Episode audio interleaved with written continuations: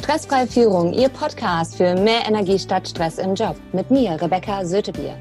Und heute einen ganz spannenden Interviewgast, Sven Lorenz. Er ist ein bekannter und erfolgreicher Dresdner Unternehmer. Mit seiner eigenen Beratungsfirma für Vermögensverwaltung ist er einer der Top-Adressen für die Menschen, die man in Deutschland zu den wirklich Vermögenden zählt. Als ehemaliger Topmanager einer großen Bank in Deutschland kennt Sven Lorenz die Herausforderungen nur zu genau, denen sich die Menschen mit großem Vermögen im Umgang mit Banken regelmäßig gegenübersehen. Er hat sich in den letzten Jahren der Erforschung der Zusammenhänge zwischen einem stark ausgeprägten Geld- und Gewinner-Mindset und echtem wirtschaftlichen Erfolg gewidmet. Und genau diese relevanten Entscheidungen und Rückschlüsse teilt er heute in diesem Podcast-Interview mit uns. Er selbst hat einen Podcast, der den Tiger Award gewonnen hat, der heißt Richtig Reich. Ich werde ihn unter, unten in die Show Notes packen. Hören Sie sich den auf jeden Fall an. Sie werden vieles lernen. Er gibt sein Wissen weiter im Podcast, in unterhaltsamen Vorträgen und sein persönlicher Antrieb ist es, möglichst jeden Menschen, der nach persönlichem Erfolg und wirtschaftlicher Unabhängigkeit strebt, nicht nur aufzuzeigen, dass es theoretisch möglich ist, sondern sie ganz konkret dabei an die Hand zu nehmen, dafür hat er ein überaus erfolgreiches Format geschaffen, und zwar seine Business and Finance Mastery. Und ich freue mich heute sehr, Sven Lorenz, dass du dir Zeit nimmst und hier zu Gast bist im Podcast Stressfreie Führung. Schön, dass du da bist. Oh, liebe Rebecca, vielen Dank für die Einladung. Ich freue mich hier zu sein. Es ist immer ein Kompliment für andere Menschen, ja, in so einem Interview hoffentlich natürlich viel Mehrwert zu stiften. Und insofern freue ich mich natürlich jetzt sehr auf deine Fragen. Ja, ähm, ich habe tatsächlich auch ein bisschen was vorbereitet, weil natürlich klar das Thema, also als erstes interessiert mich mal, was hat dich dazu bewegt, das zu tun, was du heute tust? Oh, das könnte jetzt schon alleine eine Podcast-Folge füllen. ähm, ich versuche es mal ganz knapp zu halten. Als ich mich ähm, vor über 26 Jahren dafür entschieden hatte, eine Bankausbildung zu machen, war so mein ganz persönlicher Antrieb und meine Erwartungshaltung auch an Banking, dass wir innerhalb einer Bank dafür Sorge tragen und dass es unsere Verantwortung ist, Menschen beim Aufbau von privatem und persönlichem Wohlstand zu beraten und zu helfen. Weil natürlich nicht jeder hat irgendwie so eine Antenne und so eine Ader dafür, sich mit seinen eigenen finanziellen Themen zu beschäftigen. Also sprich, wie kann ich mein Geld sinnvoll investieren, damit möglichst viel daraus wird? Wie kann ich Risiken erkennen? Wie kann ich sie eingrenzen, etc. Also das war alles so eine, eine innere Motivation, die ich damals hatte und mit der bin ich ins Banking eingestiegen und das hat auch über einige Jahre funktioniert, nämlich in der Zeit, als ich selbst im Vertrieb aktiv war und im Anlage- und Investmentgeschäft sozusagen im Gespräch mit den Kunden an deren Zielen geschraubt habe. Mhm. Ich habe dann meinen Job scheinbar ziemlich gut gemacht, weil irgendwann fragte man mich, ob ich nicht Lust hätte, eine Abteilung zu führen, beziehungsweise ein Vertriebsteam aufzubauen und, und ähm, natürlich dann auch die Verantwortung für die Ergebnisse fürs Unternehmen zu tragen. Das habe ich natürlich sehr gern gemacht und die letzten acht Jahre meiner Tätigkeit in dieser Bank war ich auch Vertriebschef für ein sehr, sehr großes Flächenvertriebsgebiet und dort für circa 200 Millionen Euro Jahresertrag, sozusagen Jahresergebnis für die Bank verantwortlich. Und in, genau in dieser Zeit bekam ich natürlich, und das auch im Wandel der Niedrigzinsphase mit allem, was uns da so heimgesucht hat, bekam ich natürlich einen immer größeren und strategischeren Blick hinter den Vorhang. Und musste leider für mich erkennen, dass sich mein Anspruch, den ich mal an das Banking hatte, ähm, durch die Strategie der Bank nicht mehr sozusagen reflektiert fühlt oder ich, ich, ich habe mich dort nicht mehr wiedergefunden. Warum? Ähm, Banken sind in den letzten Jahren oder Jahrzehnten, wenn man schon so will, viele Ertragsquellen weggebrochen. Auch die Regulatorik hat da sozusagen ihre Verantwortlichkeit dabei. Mhm. Und das bedeutet, dass Banken sehr stark auf Hochprovisionserträge oder Hochprovisionsgeschäft abstellen. Und eines der profitabelsten Geschäfte ist der Ratenkredit. Und der steht bei Banken heute noch immer ganz oben auf der Vertriebsliste.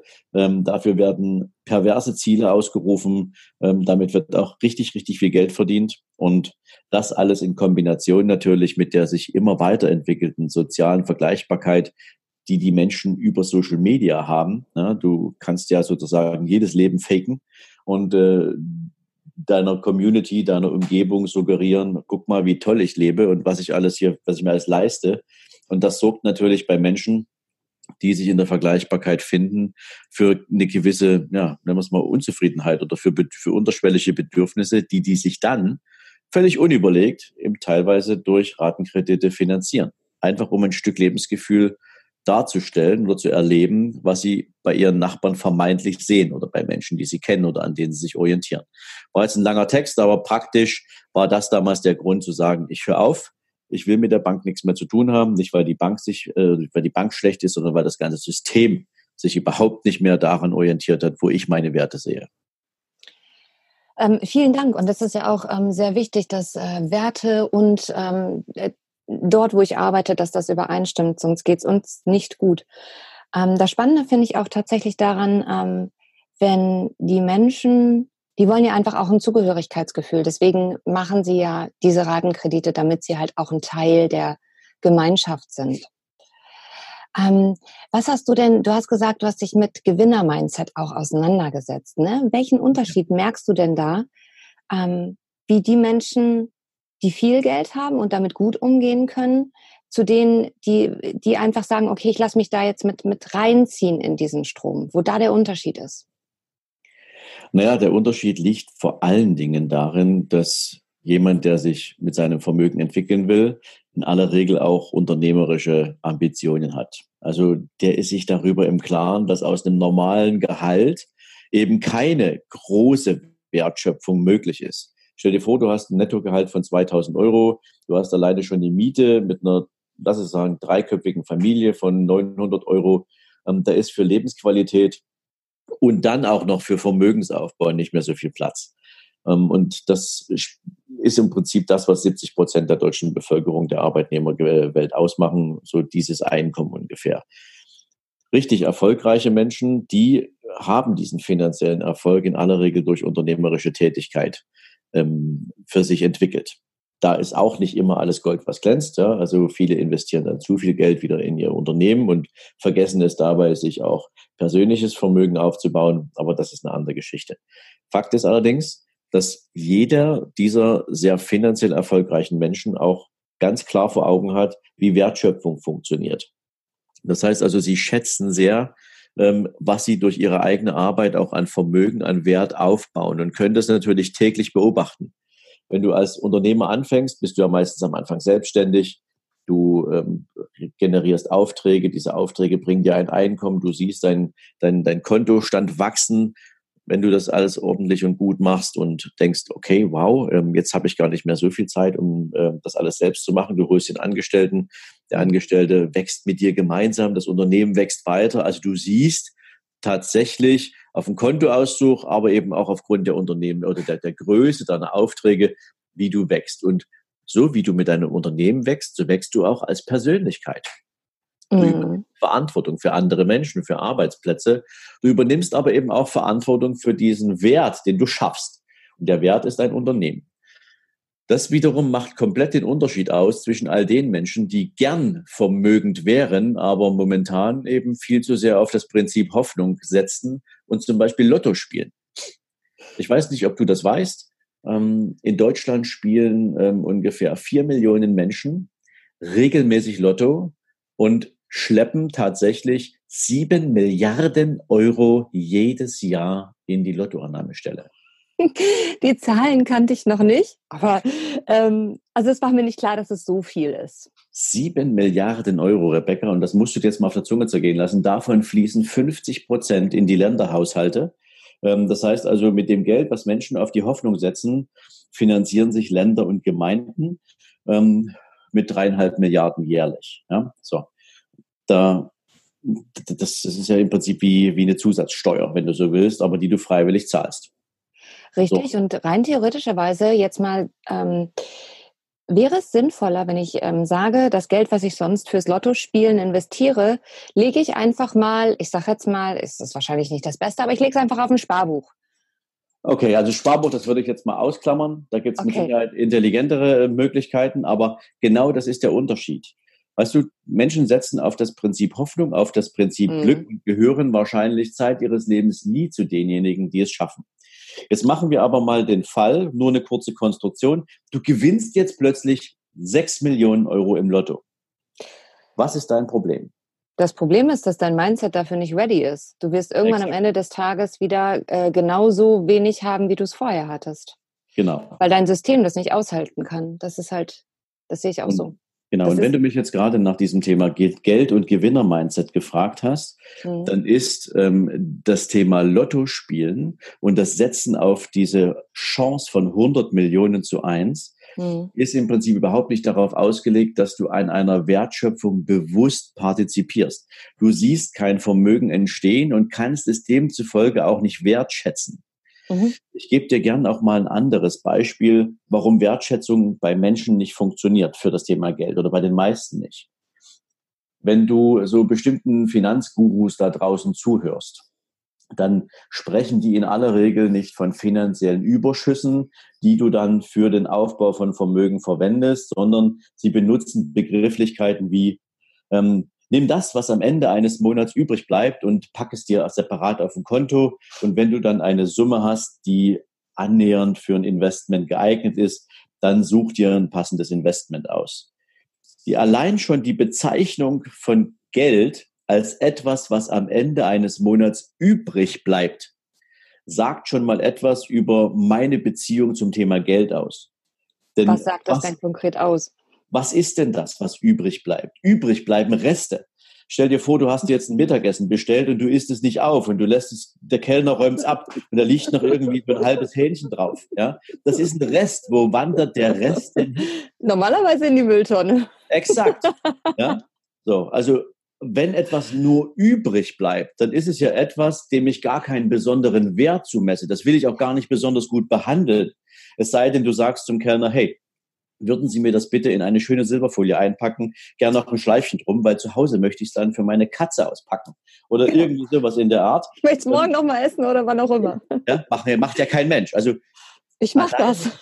Ja, okay. Dann ist das super. Dann betrachtest du vielleicht das Thema übrig bleiben in der, jetzt mal rein in der Formulierung, vielleicht auch nicht mit dem, wie es andere sehen. Aber der größte Teil der Menschen hat im Kopf natürlich Formulierungen für bestimmte Dinge im Leben. Genauso, wenn du Geld bezeichnest als Asche oder Kohle. Ja, ja. Das ist eine übliche Formulierung und die Menschen denken sich nichts dabei, aber in der Bedeutsamkeit von Asche oder Kohle sind das Abfallprodukte aus der Energieindustrie. Und was, was, was habe ich dann sozusagen für eine intrinsische Beziehung zu Geld? Ich sage dir ganz ehrlich, wer über Asche und Kohle spricht, da kann ich dir jetzt schon sagen, was die für einen Kontostand haben. Also mhm. das sind mal so kleine Hacks, die man sich vielleicht auch fürs tägliche Leben mal überlegen kann. Ähm, wie betrachte ich denn den Wert von Geld für mich? Ist es etwas, was übrig bleibt? Rede ich über Asche oder Kohle? Ähm, und dann habe ich schon mal einen anderen, einen anderen Blickwinkel da drauf. Und ähm, dann ist natürlich auch die Frage, was gönne ich mir im Leben? Gönne ich mir nur das Gute oder gönne ich mir nur den Rest? Wenn ich mir selber schon nur Reste gönne, ähm, dann weiß ich nicht, wie wertvoll ich jetzt, so wie, wie, mit welcher Motivation ich meinem Kapital jetzt bestimmte Investitionen erlaube. Ähm, das stimmt, da gebe ich dir ähm, sehr recht. Also ich, ähm, Sie, liebe Hörer, lade ich einfach ein, sich selbst mal zuzuhören, wie Sie über Geld sprechen mit Ihren Bekannten, mit im, im Kollegenkreis. Und ähm, auch da, was ist denn so ein, so ein Tipp, wo du sagst, ähm, ich meine, Sie sind ja nicht kann ich jetzt nur Vermögen aufbauen, wenn ich Unternehmer bin oder habe ich auch die Chance, wenn ich als Angestellter ähm, äh, gut verdiene, dass ich mir dann Möglichkeiten schaffe, wenn ich sage, ich möchte mich mit dem Geld auseinandersetzen. Ähm, mir, mir gefällt Geld, also Geld ist quasi auch mein Freund und ich weiß, dass es auch meinen Charakter nicht verdirbt, sondern eher zeigt. Ähm, was habe ich denn dann für Chancen zu sagen? Also ich nehme auf jeden Fall keinen Ratenkredit auf. Das habe ich heute schon mal gelernt. Nee, Ratenkredit ganz sicher nicht aufnehmen. Ja, damit bist du so weit, wie du nur irgendwie kannst, von Vermögensbildung entfernt. Mhm. Das macht also keinen Sinn. Ähm, was kannst du tun? Also zunächst erstmal solltest du, das ist also das, was ich mit meinen Kunden und mit meinen Coaches regelmäßig mache, ähm, mal komplett anders rangehen an Vermögensaufbau. Nämlich, stell dir doch mal die Frage, was für ein monatliches Nettoeinkommen wäre denn für dich toll, wenn du es ab einem Zeitpunkt, den du selbst festlegen kannst, für den Rest deines Lebens beziehen würdest? Mhm. Und dieses Einkommen ist gleich der Ertrag aus deinem Vermögen. Mhm. Ja? Also du wärst unabhängig von einer gesetzlichen Rentenversicherung. Du kannst dir raussuchen, ob du dich gesetzlich oder privat krankenversichern willst. Ähm, du hast keine Sorgen, ob du deine Miete bezahlen kannst oder nicht, weil das Geld kommt immer und es ist kein Mangel da. Mhm. Ich gebe dir gern dazu ein Beispiel. Für die meisten Menschen wären zum Beispiel 5000 Euro jeden Monat netto für den Rest des Lebens ein toller Betrag, mit dem sie, glaube ich, relativ unkompliziert durchs Leben kommen. Mhm um das zu erreichen, wenn du das nur aus Vermögen generieren willst, also wenn diese 5000 Euro einem Ertrag entsprechen, den du aus deinem Vermögen erzielst, bräuchtest du dafür ungefähr 1,6 Millionen Euro. Mhm. So, das klingt jetzt für die meisten wahrscheinlich schon total kompliziert. 1,6 Millionen Euro, wo soll ich denn die hernehmen? Da einen ganz kurzen Sidestep. Vor zehn Jahren hatten wir in Deutschland ungefähr 700.000 Millionäre. Das 2000, musst du mir kurz erklären. 7000, echt? Okay. Also wir hatten 700.000 Millionäre in Deutschland.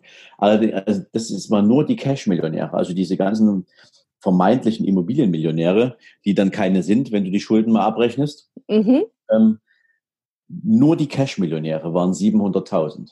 Mhm. 2018 hatten wir bereits 1,5 Millionen Millionäre in Deutschland. Man mag das gar nicht glauben. Wir haben 1,5 Millionen Menschen, die mehr als eine Million Euro liquides Vermögen haben. Mhm. Ich sage dir auch gleich, wie, die, wie, wie deren Vermögen entstanden ist, weil das passt so ein bisschen auch zu dieser Geschichte, die ich jetzt gerade zusammenstelle. Also wenn du jetzt weißt, 5000 Euro wären total super und 1,6 Millionen brauchst du dafür, dann ist ja heute nur die Frage, die du klären musst, zu welchem Zeitpunkt in der Zukunft möchtest du diesen Zustand denn erreicht haben? Mhm. Und dann kannst du ganz entspannt runterrechnen, auch mit dem, was heute schon gegebenenfalls an erspartem Vermögen da ist. Wie viel müsstest du denn jetzt jeden Monat zur Seite legen bei einer Rendite von, lass mich sagen, steuerfreien sieben Prozent? Das ist mhm. möglich, by the way, also es ist kein Unding. Mhm. Wie viel müsstest du jetzt jeden Monat zur Seite legen, um dieses Ziel zu erreichen? So. Und dann werden die meisten angestellten Menschen jetzt sagen, oh mein Gott, ähm, das ist ja sogar mehr als das, was ich monatlich insgesamt netto verdiene.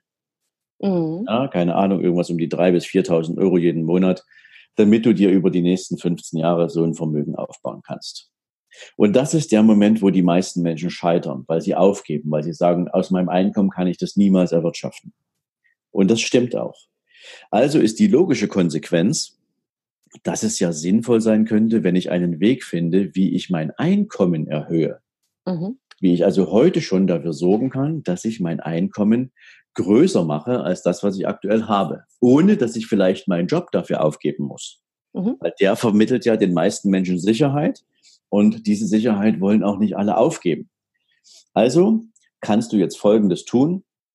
Du kannst dir mal Gedanken darüber machen, was macht dich als Person mit deinen Erfahrungen, mit deinen Talenten, mit deinen Fähigkeiten, vielleicht auch mit den Potenzialen, die andere Menschen in dir sehen, für wiederum andere Menschen wertvoll. Schau, du machst einen Podcast über stressfreies Führen und ähm, wie Menschen im Prinzip so mit Stress besser umgehen. Ich mhm. mache einen Podcast zum Thema finanzielles Mindset.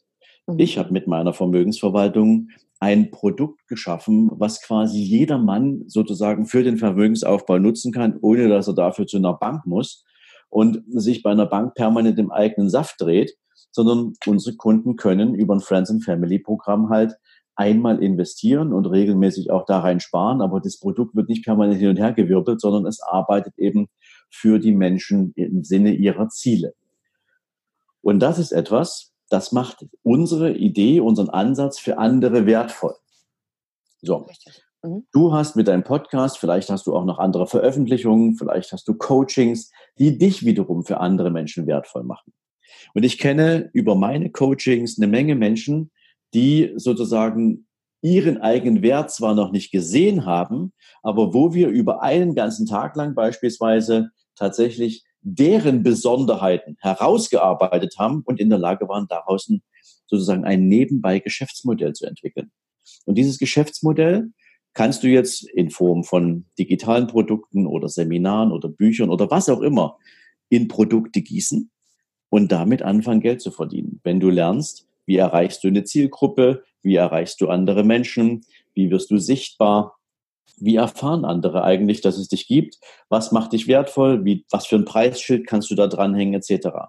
Und wenn du das dann einmal für dich verstanden und umgesetzt hast, kann es dazu führen, dass du sogar durch diese Nebentätigkeit, durch dieses Nebenbusiness, was du dir da aufbaust, plötzlich mehr Geld monatlich einnimmst, als das, was du als Angestellter verdienst. Mhm. Und dann hast du genau diesen Effekt, nämlich du erhöhst dein Einkommen durch das, was du für andere Menschen an Wert schaffst. Und niemand muss umsonst arbeiten. Jeder, alles, was wertvoll für mich ist, das bewerte ich natürlich im Sinne von, was bringt es mir? Und dann überlege ich, ist der Preis für mich das wert, was ich an Ergebnis erwarte? Ja, also es war jetzt ein bisschen ein längerer Vortrag dazu, aber das ist genau der Weg, wie es funktioniert. Denn nur aus einem Ersparten, aus einem Überschuss, den du monatlich zur Seite legst, ist es schwierig, wirklich finanzielle Unabhängigkeit zu erzeugen. Du kannst natürlich auch Stück für Stück überhaupt erst mal anfangen, einen Betrag für dich festzulegen, den du jeden Monat zur Seite legen willst.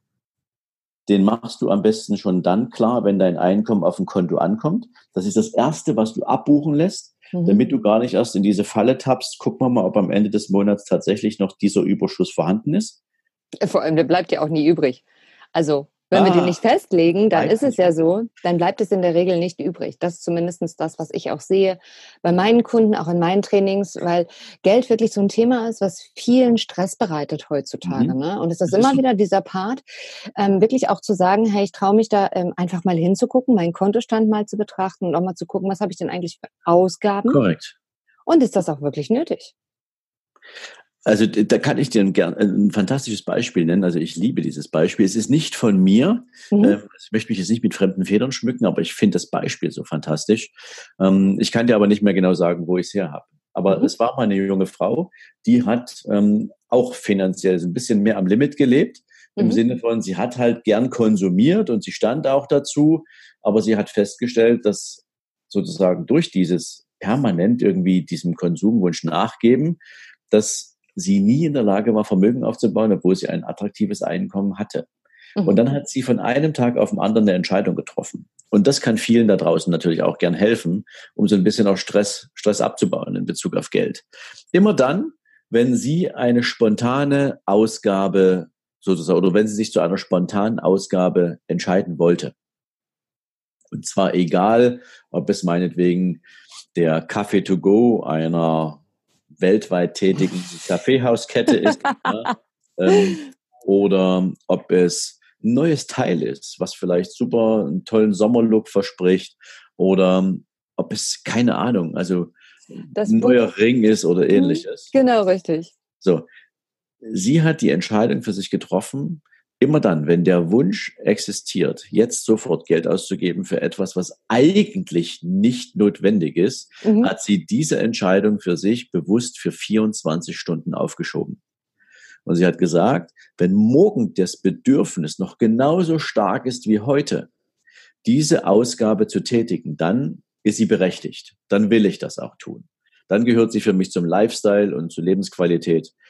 Wenn der Wunsch morgen allerdings nicht mehr so groß ist, das, zu, das umzusetzen, dann habe ich jetzt Geld gespart und dieses Geld lege ich jetzt per se schon direkt zur Seite. In Bar oder ich überweise es mir auf ein separates Konto. Das ist am Anfang ein bisschen aufwendig, bis diese Disziplinierung für dich auch umgesetzt ist. Aber genau das ist dann passiert.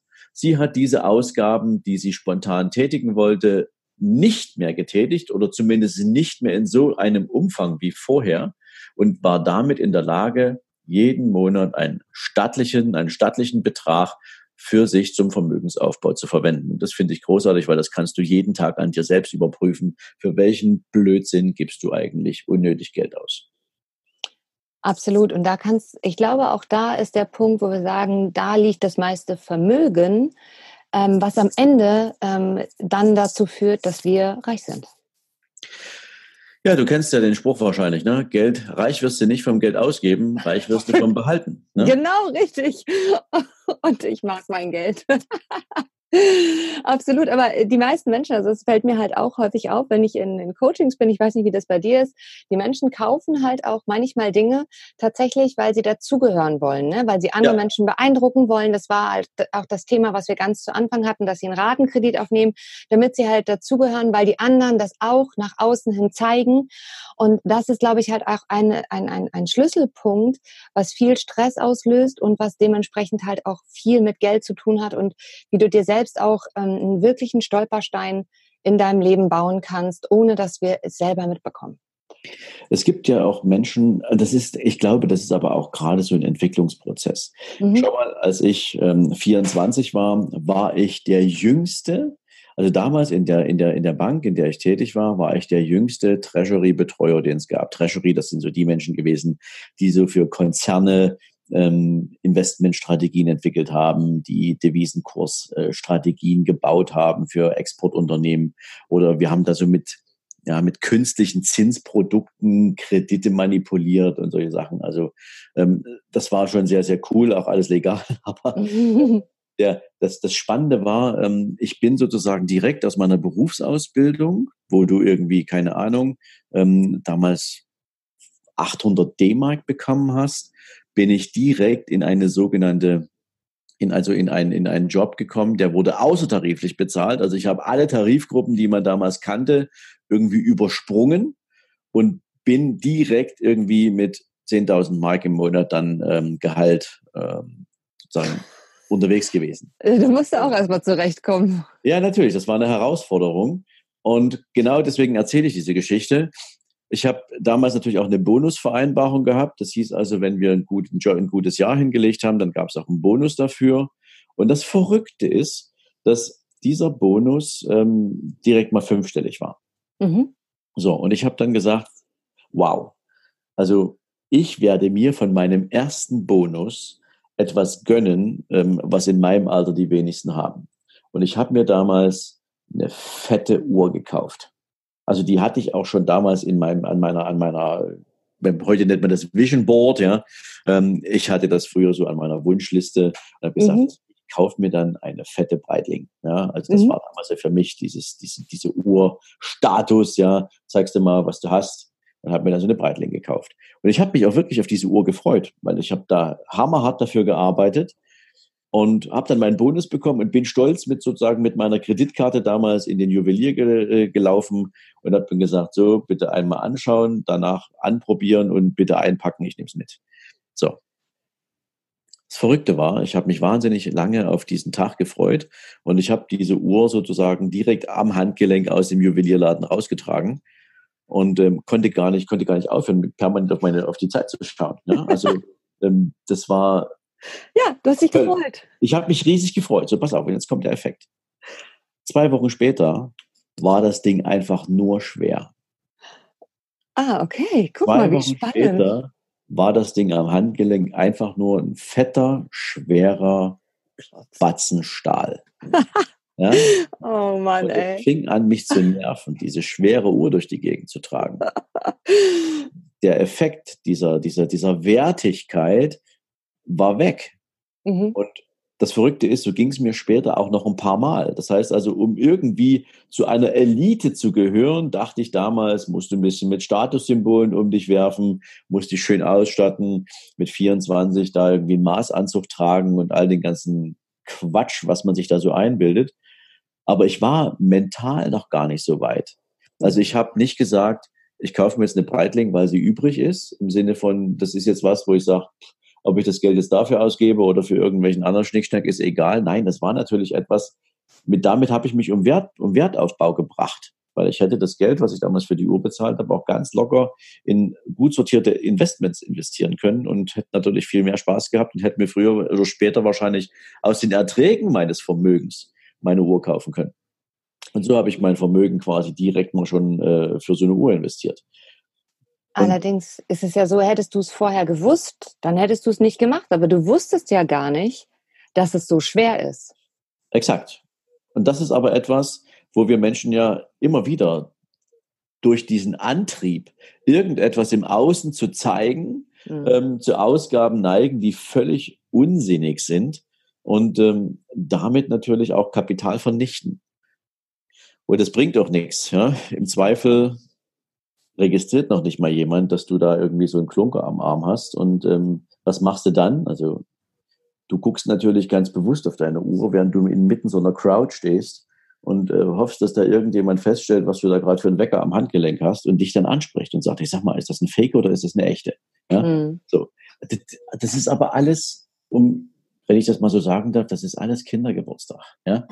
Aber du musst durch diesen Prozess auch erstmal durch. Du musst diese persönliche Reife erlangen, dass du damit gar nichts bewegst, dass dich das auch nicht zu einem besseren Menschen oder Verkäufer macht und dass dich das am Ende des Tages auch in der Wertigkeit von außen nicht plötzlich in irgendeine neue Community beamt. Ja, das ist Quatsch. Und deswegen viel spannender ist, wenn du die Verantwortung für dein eigenes Leben übernimmst. Und ich weiß gar nicht, ob wir noch Zeit haben, Rebecca, für, dies, für, für, für, für, dieses, für diesen Hack, den ich jetzt gerne noch teilen würde.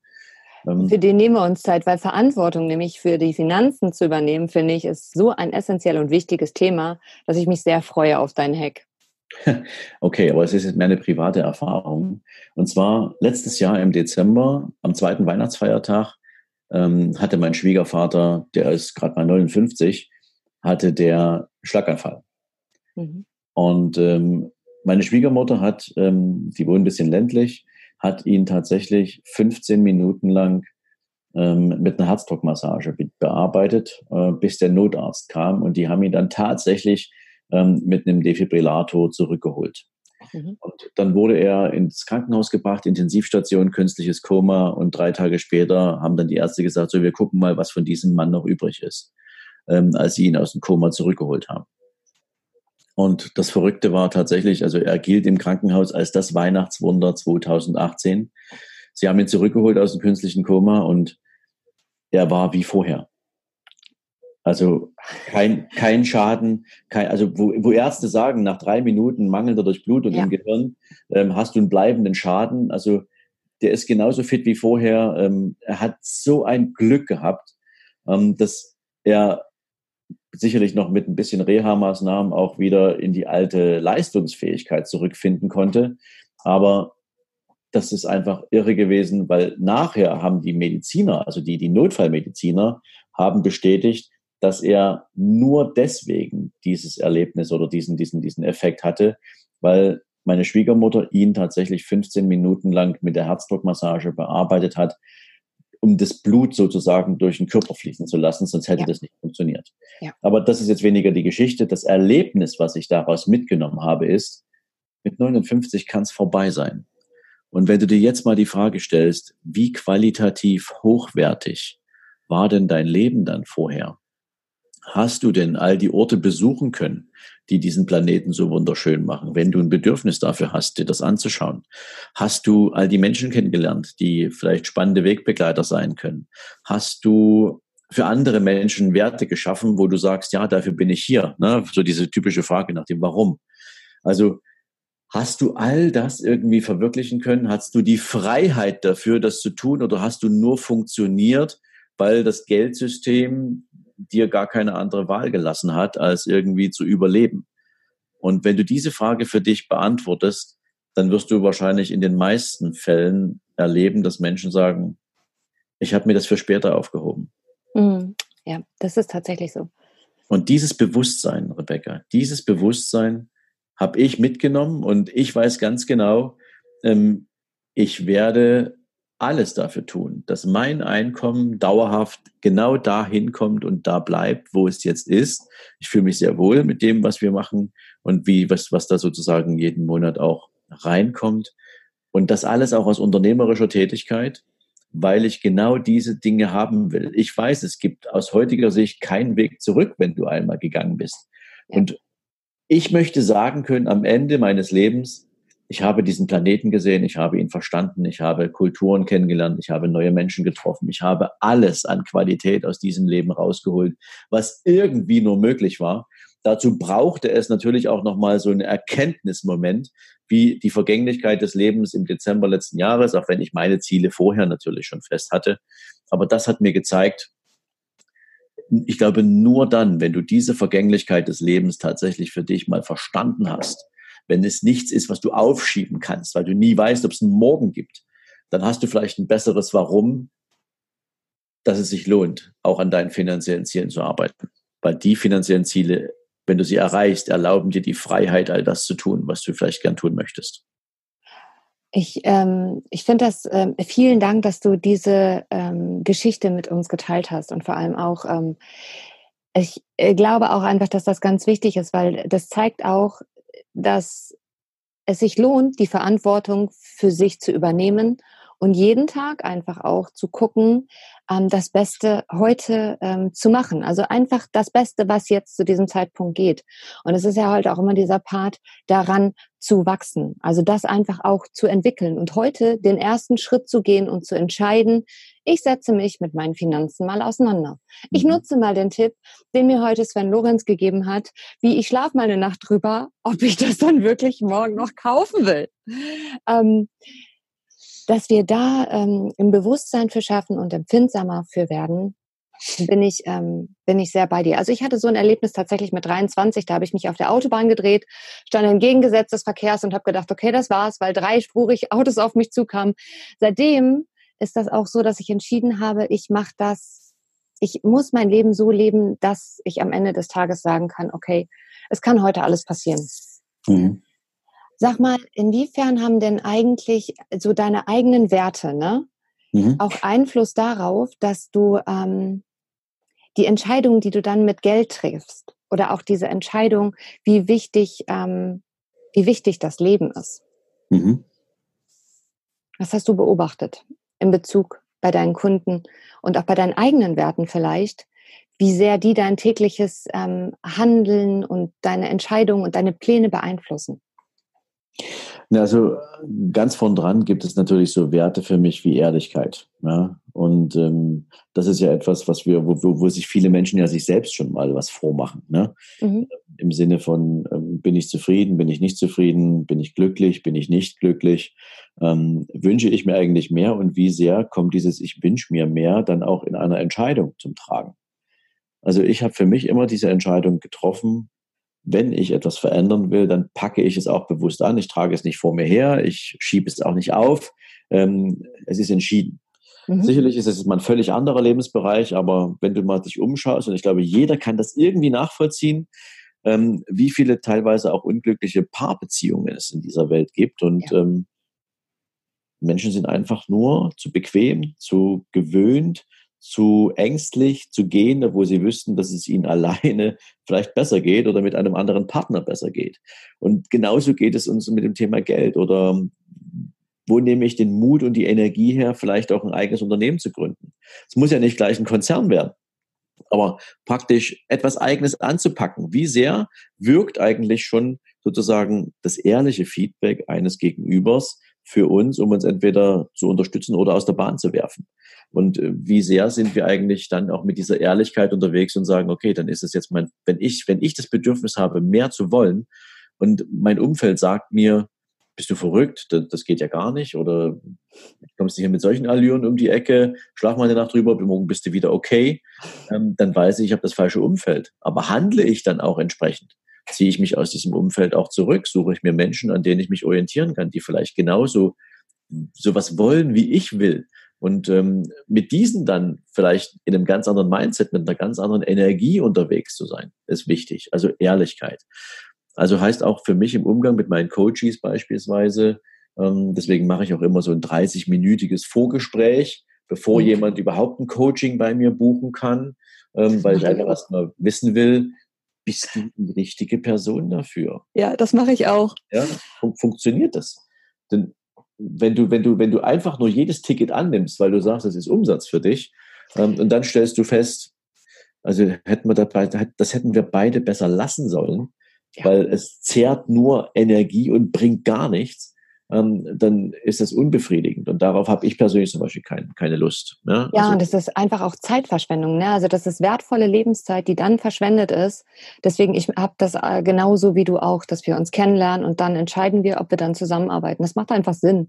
Ja, also das ist ein Wert. Ne? Das andere, der, der andere Wert ist natürlich auch, ähm, Loyalität. Ne? Also wenn ich zum Beispiel mit Geschäftspartnern arbeite, mhm. ich, bin, ich bin noch irgendwie so vom alten Schlag, kann ich mal sagen. Also ich liebe zum Beispiel so, auch wenn es Menschen gibt, die sagen, die gibt es heute nicht mehr, also ich liebe so diese alte hanseatische Kaufmannseigenschaft. Du kannst ein Geschäft per Handschlag besiegeln und du kannst dich dann darauf verlassen. Du musst nicht 25 Rechtsanwälte mit 35 Seiten Vertragswerk beschäftigen. Ja. ja.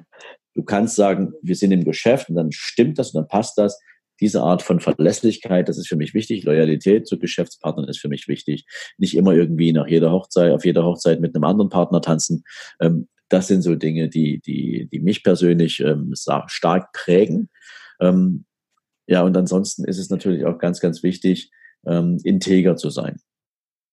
Weil Integrität ist etwas, ich glaube, das ist ein Wert, der heutzutage sehr, sehr selten ist weil eben die Auswahl an Möglichkeiten, potenziellen Menschen, mit denen wir uns umgeben können, ähm, doch extrem zugenommen hat, auch über Social Media. Ähm, und da ist es mir wichtig, also für das, was ich, wofür ich stehe, auch im Außen, das möchte ich auch ausdrücken. Ich möchte Menschen sehen, okay, wenn der Sven sagt, das und das ähm, ist ein Thema oder das und das, dafür steht der, dann muss das auch spürbar sein. Und äh, Integrität ist für mich von daher extrem wichtig. Das sind immer so drei Werte, die da in meinem Leben eine Rolle spielen. Ähm, und ist jetzt auch verständlich, ne, dass du gesagt hast, okay, ich verlasse die Bankenwelt. Mit diesen Werten funktionierte das nicht mehr. Und gut, ja. dass du da einfach auch dir selbst vertraut hast, egal was da kommt, zu wissen, ich handle nach meinen Werten, weil das ist einfach das Wichtigste, sich selbst treu zu sein. Mhm. Mhm. Hast du ähm, Bücher oder ähm, einen Tipp, die dich, äh, die dich zum Beispiel sehr beeinflusst haben, wenn du so ein Buch hast? ich finde es schön. Ich, ich liebe diese Frage. Das ist super. ähm, weil es gibt tatsächlich ein Buch, was meinen kompletten Change angestoßen hat. Und ähm, vielleicht kennst du es sogar. Dieses Buch ist von John Strelecki und das heißt Das Café am Rande der Welt. Mhm. Und es ist ein Buch, das nicht mal ich mir rausgesucht hatte, sondern meine Schwester, die mich kaum wie jemand anderes so gut kennt, hatte damals so an mir Veränderungen festgestellt, dass ich nicht mehr wirklich glücklich mit dem war, was ich tue, noch bevor ich es festgestellt habe. Und ähm, sie schenkte mir damals dann zum Geburtstag das Buch und sagte, wenn du mal Zeit hast, liest du das mal durch. Ich glaube, da steht was über dich. Und ich das, das eine kluge Schwester. Ja, und ich habe das Buch gelesen und ich habe tatsächlich gedacht, ja, John, was für eine coole Type ist denn das? Der hat über mich geschrieben. Mhm. Ja, also ich habe mich so, so wiedergefunden und dachte, das gibt's doch gar nicht. Also wer auch immer gerade, ja, wer auch gerade immer in so einem in so einem Mind Change ist, also wer unzufrieden ist und seine Situation hinterfragen möchte, was treibt ihn oder wo, was treibt ihn weg von seiner Lebenslinie, der sollte dieses Buch lesen. Es ist ein kleines Taschenbuch. Du liest es in zweieinhalb, drei Stunden ganz entspannt auf dem Balkon, im Freibad oder ähm, auf der Terrasse, wo auch immer. Nimm dir allerdings Zeit dafür und lass es wirken. Das ist ein, eines der großartigsten Bücher, was ich jemals in den Händen hatte. Und ich verschenke es regelmäßig im Jahr, keine Ahnung, hundertmal, weil ich es einfach nur toll finde, damit Menschen irgendwie auch zu unterstützen und ihnen so ein bisschen so einen Anstoß zu geben. Ja, um eine Freude zu machen. Ich, liebe Hörer, ich packe das auf jeden Fall unten in die Show Notes, damit Sie auch äh, direkt wissen, um welches Buch es sich handelt. Ich habe das auch und ich lese, ich weiß nicht, wie es dir geht, aber ich lese Bücher auch immer wieder regelmäßig ähm, und entdecke auch immer wieder nochmal neue Sachen. Das finde ich immer sehr spannend. Ja, zweimal im Jahr lese ich es mir durch. das ist großartig. Sag mal, Sven, was würdest du selbst für richtig viel Geld nicht tun? Was ich, was ich für richtig viel Geld nicht tun würde. Mhm. Ähm, oh mein Gott, ähm, das, das, ist jetzt so eine, das ist jetzt so eine echte Grundsatzfrage. Die habe ich mir ehrlich gesagt noch nie gestellt, weil die war noch nie wichtig. Aber ich würde zum Beispiel ähm, niemanden betrügen mhm. oder ähm, meine eigenen Werte verraten. Also egal wie groß der, der, der, der Preis ist oder die Summe ist. Es gibt ja so diese schöne Aussage, jeder Mensch hat seinen Preis oder mhm. ab irgendeinem Zeitpunkt wird jeder korrupt. Ähm, also ich glaube persönlich ähm, überhaupt nichts dran äh, oder überhaupt nicht, ähm, dass das irgendwas bringt, wenn du andere Menschen übervorteilst, nur um deines eigenen finanziellen Vorteils willen. Ähm, aber ich kann es jetzt nicht mal konkret sagen, weil da, da, da, da müsste ich jetzt echt eine kriminelle Energie haben, um mir da was auszudenken, was ich niemals für Geld tun würde. Es gibt mit Sicherheit eine ganze Menge, was ich nicht tun würde. Aber andere Menschen in eine schlechtere Situation bringen, gehört ganz vorn dazu. Vielen Dank dafür. Gibt es noch etwas, was du den Hörern schenken möchtest? Ah, schenken ist immer gut, ja? geben ist seliger denn nehmen, sagt man ja so schön. Ne? Ja, und Menschen mögen ja Geschenke, sofern sie wissen, was drin ist, ne? Das ist witzig, ja. Nee, ich mag zum Beispiel, ich bin, ich bin überhaupt kein Geburtstagstyp. Ne? Also wer, wer, wer, wer mich hier anfängt, zum Geburtstag zum Beispiel mit einem großen Hallo zu überraschen und mhm. Eine riesen Geschenkewelle loszutreten, der hat nicht viel Freude an meiner Freude. das, das finde ich gut, es ist gut zu wissen. Ja, also, aber ich schenke wahnsinnig gern und freue mich, wenn andere sich freuen. Also das ist auch ein ziemlich strange, ziemlich strange. Aber ist egal. Ich ähm, kann oder habe für deine Community sicherlich etwas, was ich gern geben kann und möchte. Ähm, ich habe drei E-Books geschrieben. Ähm, für ein richtig großes Buch bin ich jetzt allerdings erst am Start. Deswegen gibt es allerdings drei E-Books. Und das erste Buch, das ist wie so eine kleine Reihe, die ist aufeinander aufgebaut. Das erste E-Book heißt nicht auf den Kopf gefallen und ähm, bezeichnet oder be betrachtet mal so diese fünf schlimmsten Dinge, ähm, die uns Menschen blockieren, bevor wir überhaupt in der Lage sind, ein finanzielles Mindset zu entwickeln. Also es mhm. gibt viele Dinge, die uns im Leben sozusagen von, von großen Zahlen abhalten oder vom großen Denken abhalten. Eine Menge Dinge, wo wir sagen, oder wo wir gar nicht bewusst wahrnehmen, wie sehr sie uns blockieren. Und darüber habe ich ein E-Book geschrieben. Es sind irgendwie, keine Ahnung, 30 Seiten oder 30 A4 Seiten. Ähm, und da sind viele, viele spannende Sachen zusammengepackt. Wenn du die auf meiner Homepage findest, dann ähm, kostet dieses E-Book 14,95 hier für deine Community gern. Zum Gratis-Download schicke ich dir einen Link zu. Dann kannst du das, äh, können, können sich, kann sich jeder mal so ein bisschen reflektieren. Ist das etwas, was mich persönlich tatsächlich äh, betrifft oder ähm, bin ich da schon viel weiter? hilft auf jeden Fall, um äh, da mal die ersten Schritte hin zu einem positiveren Umgang und Verständnis zum Thema Geld zu machen. Und ich setze noch einen drauf. Ich hatte ja vorhin mal gesagt, ähm, was ist eigentlich der nächste logische Schritt, wenn du tatsächlich an, die, an, de, an den Aufbau von Vermögen rangehen willst. Du willst vielleicht sowas erreichen wie eine finanzielle Unabhängigkeit. Und der eine oder andere hat vielleicht die Frage, bin ich dafür geeignet? Habe ich dafür überhaupt äh, Potenzial oder wie auch immer? Ich würde dir noch äh, einen Link mit einbauen, wo sich die ersten zehn, wenn man mhm. so will, ähm, gern auch einen, äh, ein, ein kostenloses Strategietelefonat mit mir buchen können.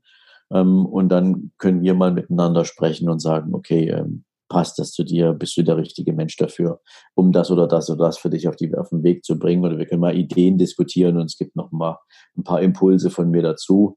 Ähm, auch das mache ich gern, weil ich freue mich natürlich, wenn unser Gespräch heute dazu beitragen kann, dass noch viel mehr Menschen sich auch ja, auf einen finanziell erfolgreicheren Lebensweg begeben. Vielen, vielen Dank für die äh, großartigen Geschenke und ich freue mich auch auf dieses, äh, also schon alleine das PDF tatsächlich dein Wissen und dein Know-how und auch deine Werte im Zusammenhang und deinen Blick auf die Dinge zu sehen und zu gucken, wo man selbst steht, ist ähm, eine sensationell gute Grundlage. Und nachher zu gucken, was sind denn die nächsten Schritte. Vielen Dank für ähm, dass du das Strategiegespräch für die Hörer bereitstellst. Denn es gibt nichts Besseres, als sich mit einem Experten, der es wie schon so lange macht, auszutauschen, um zu wissen, wo stehe ich denn gerade, was ist jetzt gerade dran. Sven, vielen, vielen Dank für deine wertvolle Zeit, dass du heute hier mit äh, uns eine Stunde verbracht hast. Und an dieser Stelle, liebe Hörer, in den Show Notes finden Sie alle Links, alle Empfehlungen. Ich hoffe, dass Sie sich viel mitnehmen konnten. Teilen Sie gerne, ähm, was Sie ausprobiert haben unter der aktuellen Podcast-Folge auf Instagram oder LinkedIn. Lassen Sie uns dort in Austausch sein und ich sage bis zur nächsten Folge. Eine gute Zeit für Sie, Ihre Rebecca Sötebier. Hallo? Jawohl, wunderbar. Guten Morgen. Guten Morgen, Servus. Wie geht es dir? Na, mir geht's perfekt. Wunderbar. Ich habe eine kurze Frage. Mein Kaffee läuft gerade noch durch. Den würde ich mal eben schnell holen. Und ja, dann mach bin das. ich sofort dabei. Ja, kleine Sekunde nochmal.